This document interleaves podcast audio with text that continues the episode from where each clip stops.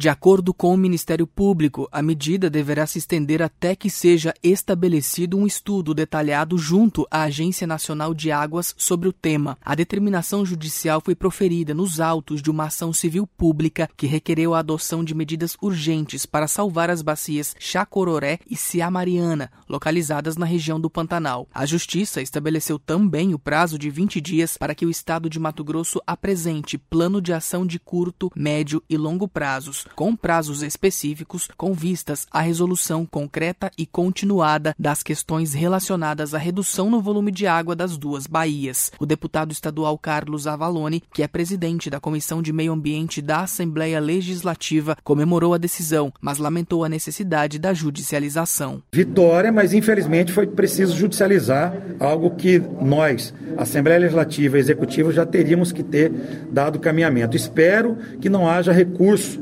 é, no Tribunal de Justiça e eu espero que o governo cumpra, porque está lá determinado as ações de curto prazo de médio prazo e de longo prazo. Eu acho que está bem razoável a questão da decisão e mais ainda sábia a decisão de não deixar nenhum processo de implantação de outras PCHs dentro do Rio Cuiabá. A elaboração do plano de ação deverá levar em consideração os dados e recomendações contidos nos relatórios técnicos anexados. Entre os problemas apontados estão o assoreamento da área úmida dos ribeirões Cupim e Água Branca em ambas as margens da rodovia estadual MT-140, obstrução do fluxo de água na rodovia estadual MT-140 em razão da elevação do aterro, instalação de manilhas acima do nível de base e da própria insuficiência das estruturas de drenagens para atender ao regime hidrológico característico do bioma pantaneiro e construção de aterros, barragens, drenos e diques em diversas propriedades. Na liminar, o juiz Rodrigo Roberto Curvo determina que o estado de Mato Grosso cumpra, no prazo de 20 dias, o plano de manejo sustentável da estrada Parque Rodovia Estadual MT-140. Foi fixada ainda uma multa de 150 mil reais por dia caso o Estado descumpra a ordem.